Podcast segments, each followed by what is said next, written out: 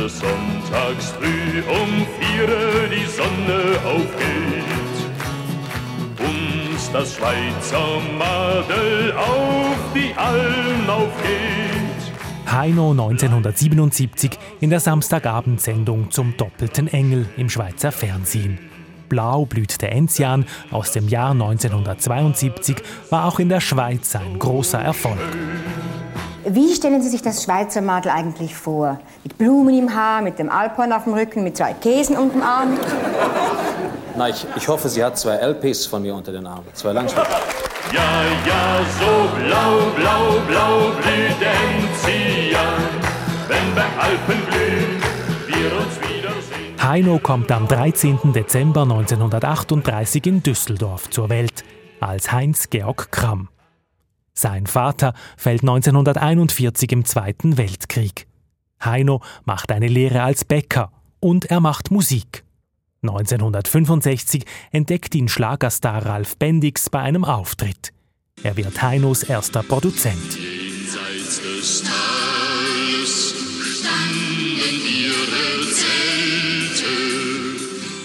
Heinos Interpretation von Jenseits des Tales wird zum ersten Erfolg. 1967 erscheint die erste Heino Langspielplatte.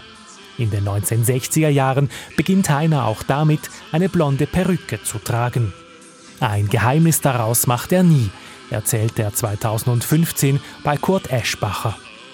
Fast die ganze Branche trägt das, nur die geben das nicht zu. Ich gebe es zu und habe keine Probleme mehr damit. Ne? Ja, ist ja wunderbar. Anfang der 1970er Jahre kommt die schwarze Sonnenbrille hinzu. Heino trägt sie zuerst ungewollt, auf Rat eines befreundeten Professors. Denn nach einer Überfunktion der Schilddrüse trat bei Heino ein Auge hervor. Man konnte es aber damals nicht korrigieren und er sagte, Mensch Heino, trag doch deine dunkle Brille, da sieht man deine Augen nicht. Und jetzt ist sie mir ans Herz gewachsen und jetzt ziehe ich die auch nicht mehr aus. Dann, 1972, kommt der Enzian. Ich habe meinen Produzenten ein Lied vorgesungen und äh, die Passage kam dann Holla dia dia holla di holla di ho.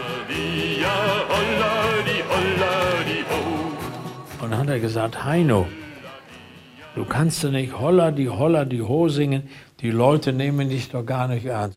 Doch das Gegenteil trifft ein. 28 Wochen lang war der Song in Deutschland in der Hitparade und schaffte es bis auf Platz 2. Die schönste auf der Welt ist meine Barbara. Anfänglich sind es meist Volkslieder, die Heiner neu in seinem Schlagerstil interpretiert. Auch die Schwarze Barbara ist eine solche Neuinterpretation. Das Lied entstand im Zweiten Weltkrieg. Dass sich Heino an Lieder wagt, die von den Nazis gesungen wurden, bringt ihm auch Kritik ein. Er wehrt sich dagegen. Die Lieder könnten doch nichts dafür, wenn sie instrumentalisiert worden seien, sagt er vor ein paar Jahren zur Bild-Zeitung. Immer wieder geht Heino auf Abschiedstourneen, gibt vermeintlich letzte Konzerte. Mehr als einmal kommt er aber auf die Bühne zurück. Und auch neue Alben gibt es.